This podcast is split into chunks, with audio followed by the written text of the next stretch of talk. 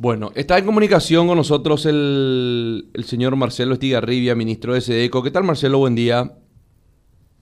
Muy buenos días, Quique. Un saludo para Denise y Blas Barrios también que te acompañan ahí en estudio. Gracias por atendernos, ministro. Eh, este tema del paro de los transportistas para el, para, el lunes, esto ya eh, definitivamente fue la noticia del día. Eh, ¿qué, va a hacer SEDECO en relación a este tema? Que, se puede pronunciar de alguna manera, porque acá yo creo que un, eh, un, agravio, pero eh, intenso, más aún considerando el momento que está viviendo nuestro país eh, por, por, a causa del COVID tres días de no tener transporte y de que la gente trate de alguna manera, el consumidor justamente de final trate de llegar a sus lugares de trabajo, a otros lugares de cualquier forma que determinen luego en una consecuencia sanitaria. ¿Cómo se toma por parte de SEDECO esta decisión, ministro? Se frizó el ministro. Sí, por sobre todas las cosas.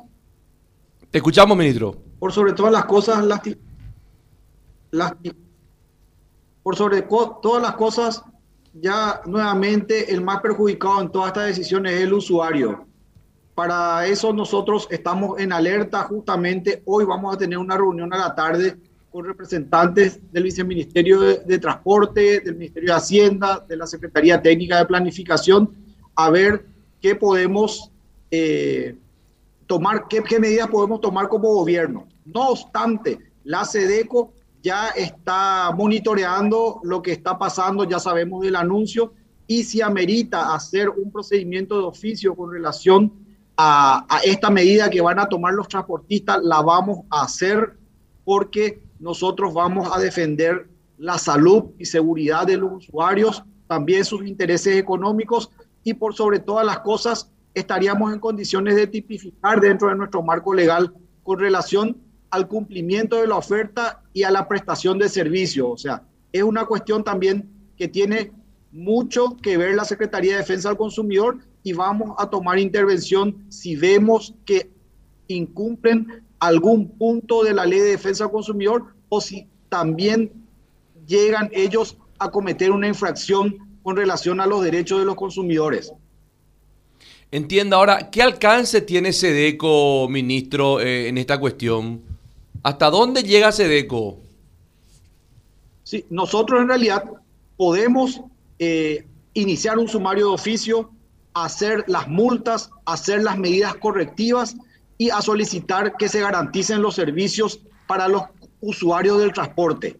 No obstante, también hay otra entidad que puede hacer algo con relación a esto, que es el Viceministerio de Transporte, quien es el que concede esos, esos itinerarios, esos trayectos, que también lo tiene que hacer dentro de su marco legal.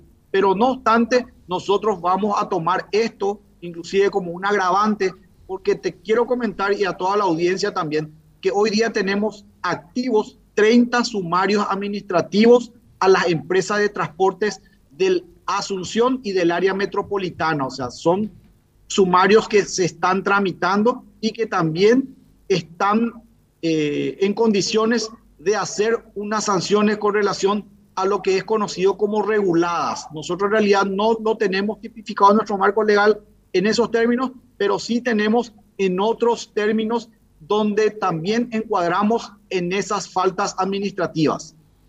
Ahora, eh, insisto nomás, ministro, porque eh, si bien eh, escuchábamos recién al, viceministro Víctor Sánchez hablar justamente sobre el tema, dicen ellos que desde el viceministerio de Transporte no hay ningún incumplimiento del acuerdo con Cetrapan. Cetrapan dice que hay incumplimiento de acuerdo y que el paro ya está, ya, ya es un hecho, a no ser que se levante en las últimas horas. Ahora, insisto con la llegada que tiene Sedeco, porque eh, al, fin, al fin de todo esto, el consumidor, el usuario es el perjudicado. Más allá del sumario administrativo que se está llevando a cabo con algunas empresas o que se puede iniciar nuevamente a raíz de esto, que puede llegar a ocurrir, o va a ocurrir, mejor dicho, desde el día lunes, si es que no cambia. Eh, ¿Cuál es el marco que, ampara a Sedeco a ir más allá de un sumario que al... Eh, yo no sé, a ver, no, sé, no sé cómo, cómo decirle, ministro, queda corto lo del sumario. O sea, ah, ¿cuál es la penalidad que puede llegar a otorgar Sedeco o no está, no está Sedeco, no tiene dentro de sus atribuciones el hecho de poder llegar a algún tipo de ir más allá que un sumario?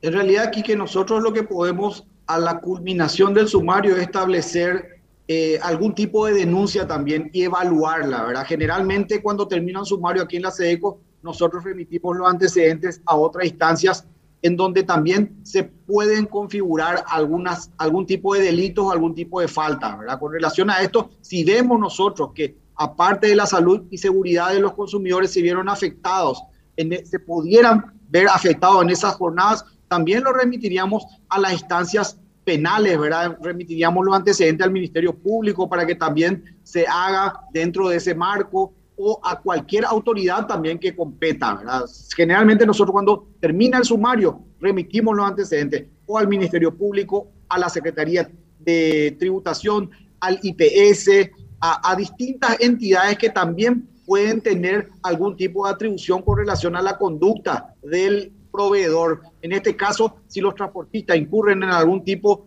de, de, de falta ya sea administrativa o sea penal, nosotros remitiríamos también esos antecedentes a esas instancias para que se juzguen por esa vía. Blas, Denis. Sí, yo le quería comentar al, al ministro y también a, a, todos los oyentes, ¿verdad? Hace un par de meses en el Senado, el senador Salim Busarqui se había presentado un proyecto de ley para sancionar justamente a las empresas en transporte público que regulen o que hagan paro del servicio del transporte público.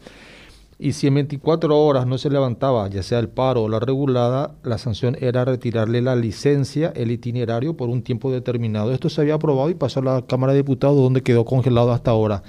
¿Existe alguna sanción actualmente, alguna ley que pueda garantizar al, al usuario del transporte público, eh, ministro, porque entonces estaríamos ante una total indefensa de lo que los transportistas decidan por sobre los usuarios.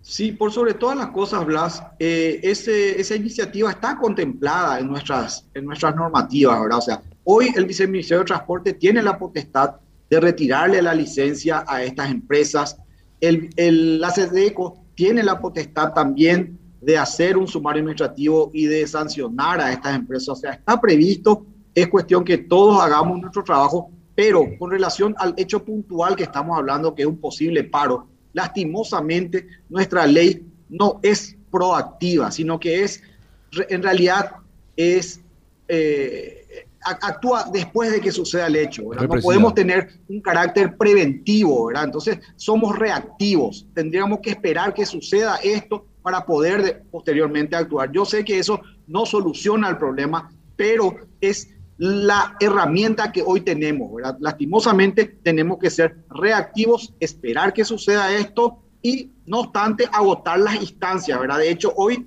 se, da, se va a dar una serie de reuniones también entre autoridades nacionales con relación a este hecho y hay una convocatoria para la tarde en el Viceministerio de Transporte a ver qué se puede ofrecer como solución también para que esto no se lleve a cabo. Denise. Eh, ministro, buen día. Respecto a otro tema, brevemente, eh, los controles de los precios de los medicamentos e insumos en las farmacias, ¿eso se sigue haciendo? Porque había muchas denuncias de sobrecostos en la farmacia en este marco pandémico. Asimismo, se siguen haciendo esos controles, inclusive semanalmente nosotros pasamos un reporte de todos esos monitoreos y por sobre todas las cosas, hoy estamos ofreciendo a los consumidores una herramienta que está eh, en, la, en la red, ¿verdad?